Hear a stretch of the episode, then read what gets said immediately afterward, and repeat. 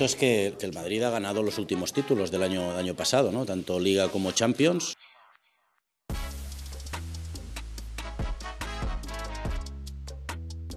Las ganas que tenemos no las tenemos porque em, no las tenemos porque tenemos que tener una revancha por la Supercopa. Qué raro que estos dos equipos, o no muy común, mejor dicho, que se encuentren en una semifinal. Nosotros somos un equipo que está en proceso de, construcción, que sí que hemos ganado un título y, contra ellos esta temporada, y además jugando un fútbol extraordinario, pero, pero es el Madrid. De Jong, entre dos, entre tres, sigue Vinicius, ¿qué es esto? ¡Epa Vinicius! ¡Epa Vinicius, tarjeta amarilla para el brasilero. Ojo con esta, la pelota así para que sí, que sí, que sí, que sí, el rebote, gol. ¡Gol, gol, gol, gol! ¡No! ¿Qué cobró? ¿Qué cobró? Posición adelantada. El error de Camavinga. Ahí no parece ser o si hay, está muy justo. Vamos a tener que ver la repetición. Es gol, es gol del Barcelona. Franquesi. Sí, su primer gol contra el Real Madrid. Rodrigo remate. Desviado por muy poco, se tiraba Ter Stegen se salvó Barcelona. ¿Qué pasó? Están diciendo que van a revisar eh, esa última ocasión y que si no hay nada, se nos vamos. Ahí vamos. Y termina el partido. Barcelona le gana al Real Madrid 1 a 0 en el Bernabéu. Está claro que nos, hubiésemos, nos hubiese gustado tener más posesión, más control eh, con la pelota en el partido. Y yo creo que ellos, pese a que han tenido control del balón y la posesión, tampoco han tenido ocasiones claras. Ha dicho Courtois a pie de campo que el Barcelona ha ganado cuando no lo merecían. Se lo plantea usted. ¿Usted cree que el Barcelona ha merecido ganar esta noche? No, creo que no. Eso creo que es bastante obvio. verdad que no hemos tenido oportunidad nosotros, pero también es verdad que, como he dicho, creo que ha sido a nivel defensivo de presión alta uno de los mejores partidos del Madrid. no es la primera vuelta que remontamos una eliminatoria. Y claro, sigue comentándose lo que dejó ese primer partido de la semifinal entre Real Madrid y Fútbol Club Barcelona de la Copa del Rey. Y aquí lo vamos a continuar discutiendo con José Luis Sánchez Solá, con Manu Martín. ¿Cómo estás, Chelis? Bien, gracias. Saludos, Manu. Todo bien. Saludos, Manu Martín. ¿Cómo estás? ¿Qué tal? Un saludo para los dos. Encantado de estar aquí. Igualmente, lo mismo decimos y justamente con eso comenzamos, con lo que dejó ese partido y deja la marca de ese 35.4% que es la posesión que tuvo de balón el Fútbol Club Barcelona contra el Real Madrid, su cifra más baja para el equipo del Barcelona en un juego en las últimas 15 temporadas. ¿Y qué decía al respecto Xavi? Claro, antes de este partido, lo escuchamos. No crec que, que el Barça entengués, o l'afició o l'entorn entengués la idea de, de jugar de l'Atlètic de Madrid. Jo crec que no, no encaixa. No encaixa. No vol dir que no tingui mèrit, no vol dir que sigui, sigui competitiu, no vol dir que, que hagin guanyat títols, però no és la nostra idea, és una realitat. I la gent no entendria que nosaltres ens tanquéssim amb un bloc baix al darrere 11 jugadors a l'àrea. No, es que al final no, no hemos jugado nosotros así, es que el rival te lleva a jugar así. Es que nosotros no hemos estado bien con balón hoy.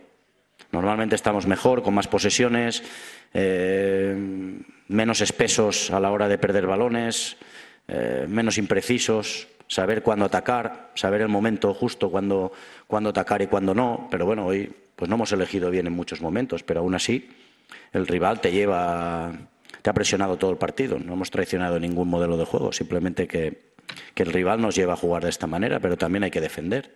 Forma parte del, del juego. Por supuesto, es parte del juego. El fútbol es ataque y es defensa. Ahora entramos a detalle en ese tema. Estos son los próximos partidos del Barcelona. Primero contra el Valencia. Lo recibirán este domingo. El Valencia lleno de problemas, eh, tratando de no descender con cualquier cantidad de complicaciones desde la gestión de este equipo, como ha sido ya una costumbre. Después tendrán que enfrentar al Athletic Club, que tampoco atraviesa por su mejor momento. Antes el Athletic de Bilbao estará enfrentando al Rayo Vallecano, pero el juego será en San Mamés. Y tendrán que volverse a enfrentar al Real Madrid otra vez, ahora para la fecha 26, Chelis. Sí, y, otra, y, otra de, y otra de Copa. Y entonces, no puedes escupir para arriba. o sea, no, no es nuestro tipo de juego, no nos gusta jugar así, no, no, no. Hoy era necesario jugar Ah, así. exactamente. Hoy era necesario. Y no pasa absolutamente nada. Un taco de frijol a nadie se le niega.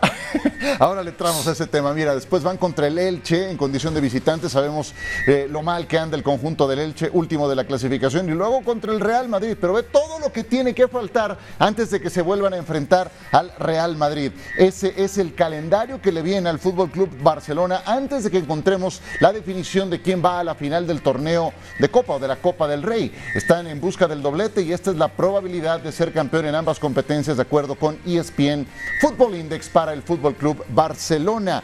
77% de liga, 53% de copa. Y esto es lo que viene para el Real Madrid. Manu Martín comienzan visitando al Betis este domingo.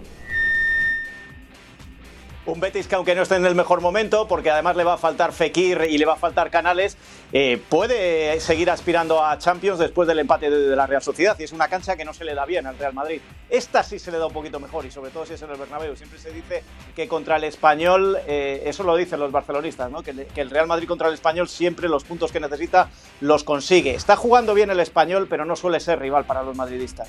Correcto. Y luego, eh, para mí el mayor obstáculo que tiene el Real Madrid en estas, en estas semanas antes de volver a enfrentarse al Barcelona es que no, no va a tener tanto descanso como los Blaugrana. La eliminatoria está decidida contra el Liverpool, podemos pensar que sí con ese 2-5, pero hay que jugar. Exacto, el Liverpool que tendrá, por cierto, este fin de semana, el domingo, para ser exactos, que medirse al Manchester United, que está que no cree en nadie. Luego vendrá el partido del torneo de liga, fecha 26, enseguida el Valladolid, y luego tendrán que pagar la visita contra el Fútbol Club Barcelona en la Copa del Rey. Hasta dentro de un mes conoceremos quién avanza a la final de esta competencia. Y en lo dicho, tiene un calendario más nutrido, más eh, pesado el Real Madrid por esos compromisos, la suma de la Champions. El Barcelona está eliminado de, el, eh, de la Europa League, de Europa quedaron fuera por haber perdido ante el Manchester United. Y en busca del triplete, eso es lo que le concede ESPN Football Index al Real Madrid. 22, 15, 21% de probabilidades. Ahora sí, entrémosle al, al elefante en el cuarto, ¿no? en el estudio, para decirlo de manera más correcta. ¿Traicionó un modelo de juego, Xavi? No. ¿Con ese 35% No. de posesión? Lo, lo penoso es que no lo diga él, pero no, no lo traiciona. Las necesidades, los imponderables. Fue autocrítico, debo decir que fue autocrítico. ¿En? En la rueda de prensa posterior No, sí, al pero. ¿en qué, en qué parte de, de su declaración? Que no es el estilo de juego que, que les gusta o que pueden llevar a cabo. Ah, bueno, si tú, si tú me lo dices, yo te lo creo. No, nunca, nunca lo entendí. Y, y sí, y sí entiendo que al Madrid se le dificulta mucho ser protagonista del partido, llevar el peso del partido, llevar la iniciativa del partido. Se le dificulta mucho. No, es, no es su fuerte. Y en este partido fue, fue esto, ¿no? Ve contra quién ha caído el Madrid en esta temporada, con los de abajo, cuando tiene que ser protagonista. Sostiene Xavi que no traicionaron su modelo de juego. ¿Qué opinas, Manu? Pues opino un poco como Chelis, pero voy un poco más allá. Lo que traiciona a Xavi es su boca, su lengua. Siempre digo que la comunicación en la sala de prensa del Camp Nou es algo que habría que revisar, tanto del presidente como del entrenador.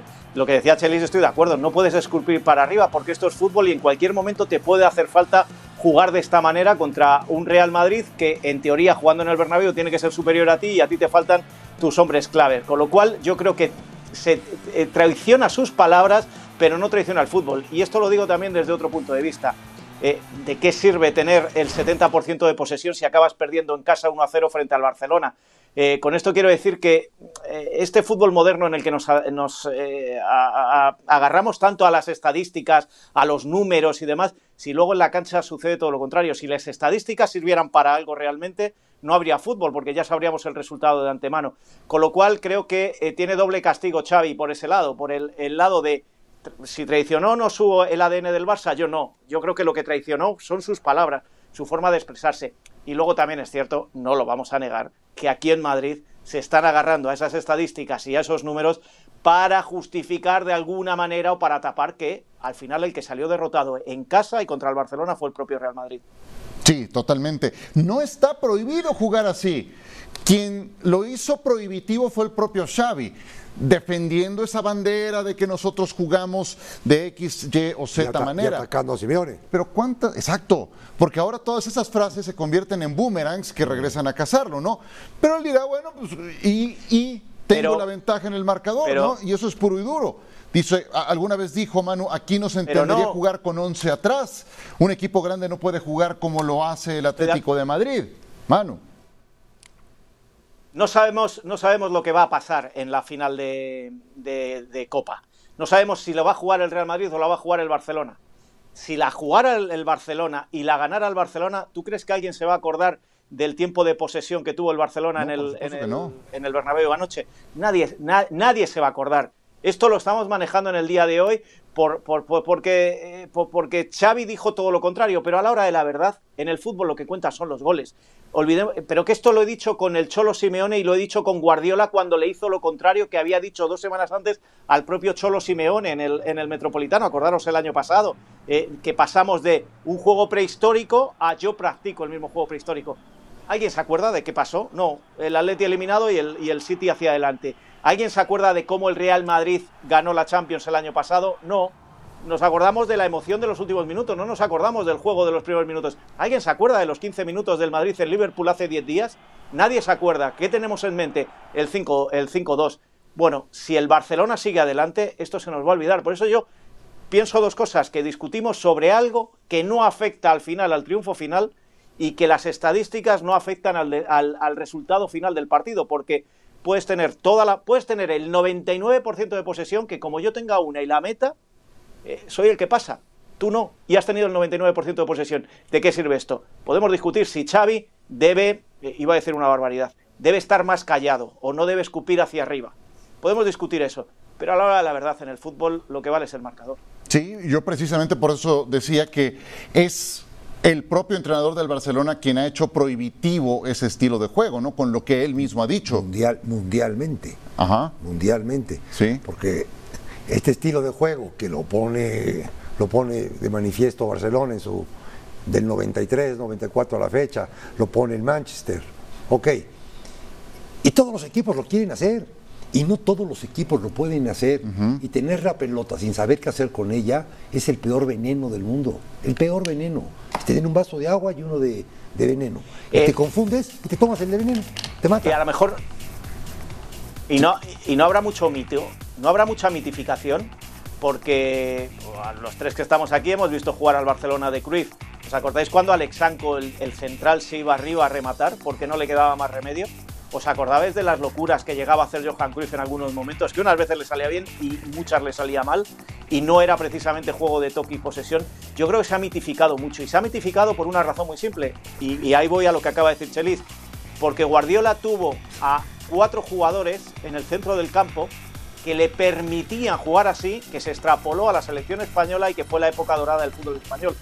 Pero en realidad eso del ADN Barça, yo creo que es más algo que se agarra a la gente en momentos de crisis para ilusionar a sus aficionados que, la, que la verdadera realidad, porque ese ADN depende de los jugadores que tú tengas. Y si no tienes a Xavi, si no tienes a Iniesta, si no tienes a Puyol, si no tienes a Piqué, si no tienes a Messi sobre todo, o no tienes a Busquets, no puedes hacer ese juego. Por eso estoy de acuerdo con lo que dice Chelis, pero también bajemos un poco el suflé del ADN Barça porque no es tan real y, y muchas veces parece más un mito que una realidad a la que se agarran los barcelonistas para presumir de algo que solo han tenido en épocas muy concretas de su historia. época de vacas gordas y este partido era una época de vacas flacas. De vacas cuando no tenías a Pedri, cuando no tenías a Dembélé, cuando no tenías a Robert Lewandowski. Y el 1-0 ha sido un marcador muy recurrente con el que el Barcelona ha ganado a lo largo de esta campaña. Ahora, quiero llevarlo al otro terreno, porque decía hace un momento Manu Martín, ¿de qué te sirve el 70% de posesión si no eres capaz de ganar en casa? Si no eres capaz de tirar en dirección de gol. El Real Madrid no tiró en dirección de gol en todo el partido. No, no, le taparon. ¿Y qué- qué- qué le faltó al Real Madrid? ¿Cuál mundo- fue el problema Todo el mundo sabe, todo mundo sabe cómo juega el Madrid, cómo juega este Madrid campeón Ajá. de Champions. Te juega por la banda, preferiblemente por la izquierda, bien abierto, profundiza, velocidad. Ah, Cuando juega Benzema se acompaña, cuando no juega Benzema te la hace sola. Llegan los de atrás, disparan, disparan bien, tienen técnica. Se acabó. Le cerró, le cerró constantemente, le cerró a una de sus principales llaves que fue Vinicius. A Vinicius. Que también podríamos poner entre paréntesis, ya se le está yendo el avión a Vinicius. De a poquito Bueno. se le está yendo el avión. Semana tras semana, que entre que le ¿eh? dicen y no le dicen, y él se la cree, y el arete cada vez lo usa más grande. No hay problema con el arete, pero ya no me voy a poner una racada hasta acá, cada vez le va creciendo más. No, señal inequívoca que anda un poco desviadón el joven. Sí. Señal inequívoca. No, está bien, está bien. ¿Qué, qué le faltó al Real Madrid ayer, hermano? Bueno, pues eh, mira, en el, en el, ¿cómo se va? En el pecado va la penitencia, ¿no? En, el, en la crítica va su error. El error de criticar de que Xavi falla, el ADN del Barça, lo que te está dejando a ti es un poco desnudo. Porque si tú eh, hablas tanto de la posesión y tienes un 70 y pico por ciento de posesión y eres incapaz de tirar entre los tres palos, es que tú tienes un verdadero problema. Para mí lo que le falla al Real Madrid este año es una cosa muy, muy clara. El centro del campo que para Ancelotti son inexcusables. Modric y Cross, siempre que puede los pone en los partidos grandes, no tienen chispa y no tienen velocidad. Juegan muy lentos y hacen muy predecible su juego. Y como ha dicho Chelis, eso siempre se vuelca hacia la banda izquierda. Y si tienes a un chico que eh, su entorno no le está llevando bien, que Ancelotti no le está corrigiendo por mucho que está eh, trabajando y hablando con él, que se dedica más a las protestas que al juego y que encima ya son muchos los rivales que han cazado su forma de frenarle. Es decir, si pensamos en el Osasuna hace dos fechas de liga, eh, fue el equipo que mejor lo hizo. Acabó perdiendo el Osasuna porque es el Osasuna y tiene la plantilla que tiene y el presupuesto que tiene. Pero Vinicius no apareció en todo el partido. Desde entonces hizo exactamente lo mismo el Cholo Simeone y hizo lo mismo Xavi. Le paran. Si el Real Madrid solo sabe moverse por ese, por ese lado, pues ahí es lo que le falta principalmente. Porque ayer ni siquiera Courtois puede salir como héroe salvador. Simplemente no hubo ni siquiera salvador del Real Madrid en ninguno de los lados. Porque lo fías todo al juego de Vinicius, Benzema no está. Por mucho que se empeñen algunos de que ha vuelto, de que parece más vivo, que tiene más chispa, no está. En la banda derecha no aparece, juegues con lo que juegues, no aparecen. Y lo que dice Chelis, si Valverde o, o Ceballos o Asensio no tiran desde fuera y marcan, tampoco funciona. Con lo cual, yo creo que ayer le faltaron muchas cosas al Real Madrid, pero no ayer. Le llevan faltando ya varios partidos. Y, y dentro de las cosas que hizo bien el Barcelona, si podríamos señalar a un jugador más valioso, pues fue justamente Ronald Araujo, que es un tipo con un oficio extraordinario y que sin necesidad de rudezas, de llevarse tarjeta o de estar al borde de... No, jugó un partido. jugó un partido, partidazo. Un partido, no, un partido separado.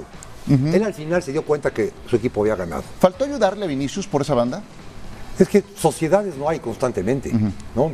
Desde, desde que jugaba el de los chinos, que se me fue su nombre ahorita, con el que jugaba por izquierda, o la sociedad Carvajal con, con, con, con Vázquez o con Asensio. Esas sociedades en el, en, en- el Madrid ya no se dan. Marcelo, Sí. claro está. Esas sociedades en el Madrid ya no se dan.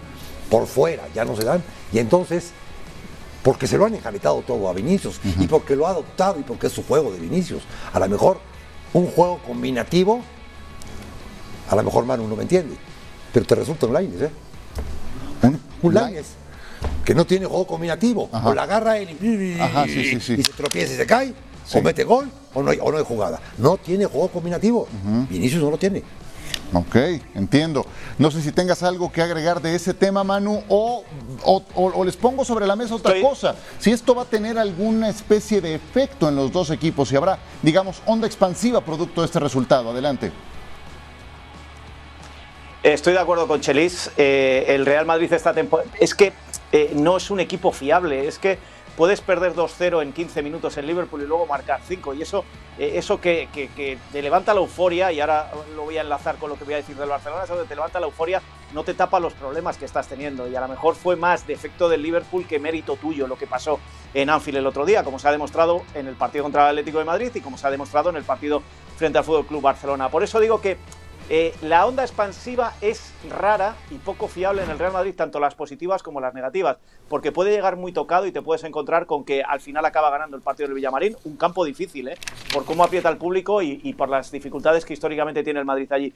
Pero me voy al otro lado y me voy al Barcelona y a la onda expansiva que pueda tener, sí, te sube el ánimo, has ganado en el Bernabéu, te olvidas ya del Manchester United, pero tu juego sigue siendo un poco flojo, sigue siendo un poco lamentable, sigue echando de menos el, juego y, cómo asocia al resto de jugadores, por seguir con el argumento de Chelis, de, Pedri. Donde Lewandowski esté o no esté, no está marcando, no está en los últimos partidos. Y ahora te estás acordando de Dembélé cuando hace dos días le querías vender, pero bueno, esa esa ya es otra historia. Con lo cual, ninguno de los dos creo que vaya a aprovechar ni bien ni mal, ni lo negativo de haber perdido, ni lo positivo de haber ganado en la siguiente fecha, porque ninguno de los dos son fiables en este momento. Para la vuelta, el Barcelona ya podrá contar con esos futbolistas, con Lewandowski, que veremos si recupera su olfato goleador, Usman Dembélé, que lleva rato lesionado, y especialmente Pedri, de quien no hay sustituto en este equipo en la generación, y eso se nota pues ahí queda para la anécdota y veremos si nos seguimos acordando en unos años de ese 35.4% de posesión que tuvo el Fútbol Club Barcelona. 0 a 0, Real Sociedad y Cádiz en el inicio de esta fecha 24. Mal, mal, mal, mal, mal empate para la, para la Real, Sociedad, y muy bueno para el Cádiz. Por supuesto. Un punto para como está abajo, ¿no? que se den cuenta cómo se está disputando en Europa los puestos de descenso. ¿Cómo se están disputando? Esta fue muy clara, la tuvo Mikel Oyarzábal sobre el final, Manu, del primer tiempo. Sí, si nos damos cuenta, por cierto, los dos porteros vestían de negro por el 80 aniversario de, de el de 80 cumpleaños que fue antes de ayer. Eh, no sé si el reglamento han hecho una excepción, porque los porteros no pueden jugar con el mismo color, pero bueno, se va a dar en muchos campos este fin de semana. Quería decir, la Real Sociedad es un equipo que gana mucho fuera y lo deja en casa, es como el buen padre, lo gana todo fuera y lo deja luego en, el hogar. Y el Cádiz es al revés, gana mucho en casa y fuera nada. Si, si hacemos esta, esta ecuación, hoy nos teníamos que encontrar con que esto tenía que acabar 0 a 0 necesariamente, porque ninguno de los dos estaba en su hábitat natural donde consigue las victorias. Ha sido un partido con oportunidades de uno y de otro lado, pero que como dice Chelis, ahora le complica la vida a la Real Sociedad, donde el Atlético de Madrid, si mañana gana al Sevilla, se pone ya por delante y se pone tercero en la tabla, y el Cádiz sigue respirando porque lo que ganaba en casa y salía del descenso le volvía a meter una semana más tarde en descenso. Esta semana va a ser complicado que la acabe en descenso. Ni con 11 minutos de tiempo agregado cayó ese único gol que nos quedamos suspirando. Más cerca de la Champions, la Real Sociedad tiene un 55% de probabilidades de meterse a la próxima UEFA Champions League no participa desde la 2013 y el Atlético de Madrid tiene una buena cantidad de ausencias para su compromiso de este fin de semana, producto de lo que dejó el derby. Les presentamos ahora el resto de la jornada. La fecha 24 en la Liga de España empieza con este 0-0, ojalá no sea un mal presagio. En lo dicho, el Atlético que estará enfrentando al Sevilla perdió a Reinildo, tiene suspendido a Ángel Correa y también a Nahuel Molina por acumulación de tarjetas. El Barcelona entrará en acción contra el Valencia y el ya señalado Real Betis Balompié contra el Real Madrid. Algunos de los juegos más interesantes, también el Rayo Vallecano contra Athletic Club. Ahí estaremos transmitiendo ese encuentro. Y vamos ahora con Diarios de Bicicleta y Martín Einstein. Adelante.